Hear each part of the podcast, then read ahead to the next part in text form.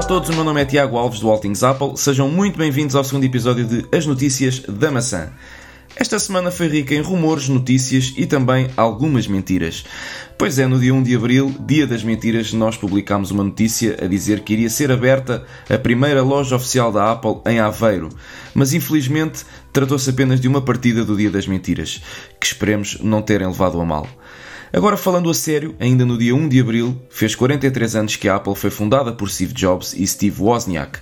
No dia 1 de abril de 1976 era então fundada a Apple Computer Inc., que inicialmente não passava de uma startup a funcionar numa garagem e que ao fim de todos estes anos se tornou na gigante tecnológica que todos conhecemos atualmente. Foi anunciado também esta semana pela Apple que irá apresentar os resultados financeiros referente ao primeiro trimestre do ano, no próximo dia 30 de abril.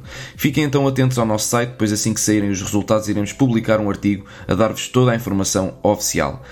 Também esta semana o site Apple Insider trouxe o rumor de que versões futuras do Apple Watch podem vir a autenticar o utilizador através de segurança biométrica. Se pensarmos bem, até ao momento, o Apple Watch é o único dispositivo da Apple que não possui nenhum tipo de segurança biométrico, como é o caso do Touch ID ou o Face ID presente noutros equipamentos. Esta semana ainda, a nível de rumores, o analista Ming-Xin Kuo veio a público dizer que a nova linha de iPhones para 2019 poderá vir a trazer baterias com um pouco mais de capacidade. Isto porque se especula que a Apple estará a planear lançar um novo recurso de carregamento sem fios bilateral, tal como já acontece com alguns smartphones da marca Huawei e com o novo Galaxy S10 da Samsung. Continuando ainda nos rumores, surgiu uma nova foto do suposto chassi traseiro do iPhone 11, que foi publicada na rede social chinesa Weibo.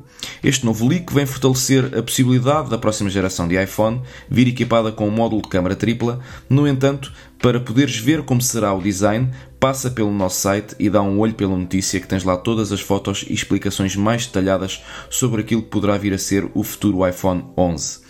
Esta semana também o conhecido developer Steve Troughton Smith avança com a informação de que a Apple estará a pensar separar o iTunes em apps de música, podcasts, etc.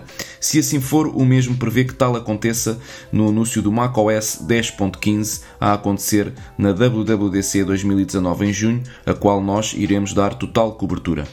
Continuando com os rumores, de acordo com o site My Smart Price, o iPhone XE poderá vir a ser lançado no terceiro trimestre deste ano e poderá vir equipado com um ecrã OLED de ponta a ponta, suporte ao Face ID e equipado com o chip A12 Bionic, além de suporte ao carregamento wireless QI.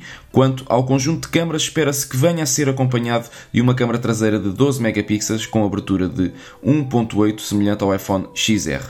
Ainda no nível de rumores, a DigiTimes afirma que a Apple estará a trabalhar em três novos tamanhos de ecrã, com 5.4 polegadas, 6 e 6.6 polegadas para os modelos do iPhone do próximo ano, ou seja, 2020.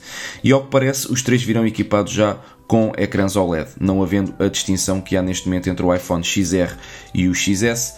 Todos eles terão OLED e deixará de existir ecrãs LCD a partir de 2020. Esta semana a Apple também quase que de surpresa lançou os novos Powerbeats Pro com uma ideologia muito semelhante aos AirPods, totalmente sem fios e com estojos de recarga. Estes novos Powerbeats chegam com o chip H1, o mesmo dos AirPods 2, para uma melhor estabilidade de ligações wireless até 9 horas de autonomia de bateria e suporte ao recurso A-Siri, e ainda resistência à água e suor. Eles estarão disponíveis brevemente no nosso país por um valor de 249,95€ com as cores preto, marfim, azul marinho e verde mujo. Ainda ao nível de produtos Apple, a mesma resolveu baixar o preço do seu HomePod em 14%, isto nos Estados Unidos, passando de 349 dólares para 299 dólares. Tudo aponta para que esta baixa de preço possa estar relacionada com uma nova geração do HomePod a caminho, mas nada é oficial. Esta semana surgiu também mais uma dor de cabeça para a Apple, uma vez que existe um crescente número de utilizadores uh, da iPads Pro 2018 que têm vindo a reportar problemas com o ecrã do seu equipamento, referindo mesmo que muitas vezes uh, o ecrã não responde ao toque, não aceita a digitação das teclas em tempo real, sendo necessário para isso digitar várias vezes a mesma letra até que o iPad assuma essa mesma letra, bem como outros problemas semelhantes. Para já ainda não existe uma resposta oficial por parte da Apple para este problema em questão, no entanto, nós estaremos atento, e atentos, aliás, e fica então também tu atento ao nosso site para saberes mais desenvolvimentos sobre esta nova dor de cabeça para a Apple. E para finalizar, esta semana foi lançado o Facebook Lite para iOS, já tinha sido lançado anteriormente para Android, neste momento foi lançado para iOS.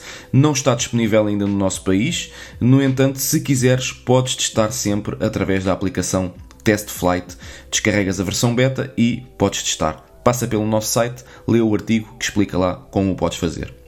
Por esta semana ficamos então por aqui. Já sabes, para mais detalhes sobre estas notícias e sobre tudo o que se passa no mundo Apple, passa pelo site do All Things Apple e fica a par de tudo.